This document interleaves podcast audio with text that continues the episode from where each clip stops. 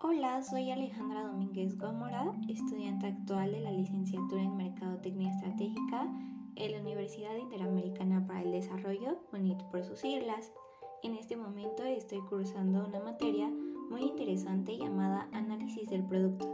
Y en la última sesión revisamos un poco sobre lo que es la mezcla de productos. Para poder empezar a tocar el tema a fondo, sería bueno recordar conceptos como producto, que hace referencia a cualquier cosa que se pueda ofrecer a un mercado para su adquisición, uso o consumo. Este tendrá la función de satisfacer una necesidad o un deseo. Existe una clasificación de productos que se divide en dos. Primero los de consumo, que ayudan a la satisfacción personal como comida, electrodomésticos, de especialidad como medicamentos, de lujo y también los de temporada. Y por otro lado en la clasificación están los productos de negocio, que específicamente se ocupan para crear o generar nuevos productos, lo que vendrían siendo las materias primas. Otro concepto importante es mercado. Este está formado por todos los consumidores o compradores potenciales de un producto. Tiene una clasificación como el mercado potencial, que viene siendo todos los compradores potenciales, incluyendo a los de la competencia. El mercado meta, que en pocas palabras son los clientes ideales a los que destinamos nuestro producto o marca. Y por último está el nicho de mercado. En esta parte del mercado se encuentran consumidores específicos con necesidades y anhelos propios. También es importante retomar el concepto de marca es un nombre, término, señal, símbolo, diseño o incluso la combinación de alguno de ellos que ayuda a identificar productos y servicios de una empresa y los diferencian de la competencia. Ahora sí, ya podemos comenzar a definir qué es la mezcla de productos, o también conocida como portafolio de productos.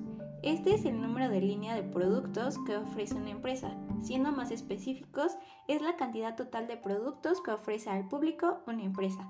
Para poder completar esta información, agregaremos otros conceptos como la extensión de línea.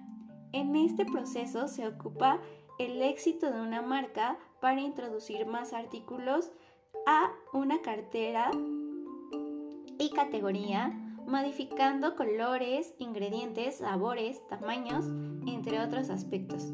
La extensión de marca también forma parte. Es cuando la empresa se expande e intenta entrar a una categoría totalmente distinta de la que se desenvuelve. Usualmente esto se hace cuando se observa una oportunidad de negocio. Los conceptos que acabamos de abordar, que es la extensión de línea y la extensión de marca, son estrategias para introducir nuevos productos. Esto ayudará a frenar sin duda a la competencia y por supuesto nos ayudará a lograr atacar firmemente a nuestro mercado potencial, ejerciendo una penetración de mercado y fidelizando también a nuestro mercado meta y nicho de mercado. Por todas nuestra variedad de productos, sin olvidar que actualmente lograr una diversificación de mercado es la clave para seguir presente dentro de él. Así que si lo que buscas es crecer y es uno de tus objetivos como empresa, no demores más en empezar a aplicar estas estrategias, que estoy segura serán de ayuda a la vez cuando ampliamos nuestra cartera de productos, será muy importante estar pendientes de su etapa en el ciclo de vida de un producto, en todo momento, para poder lograr con éxito nuestros objetivos. Por esta ocasión es toda la información que abordaré. Gracias por escuchar y aprender o retomar tus conocimientos conmigo.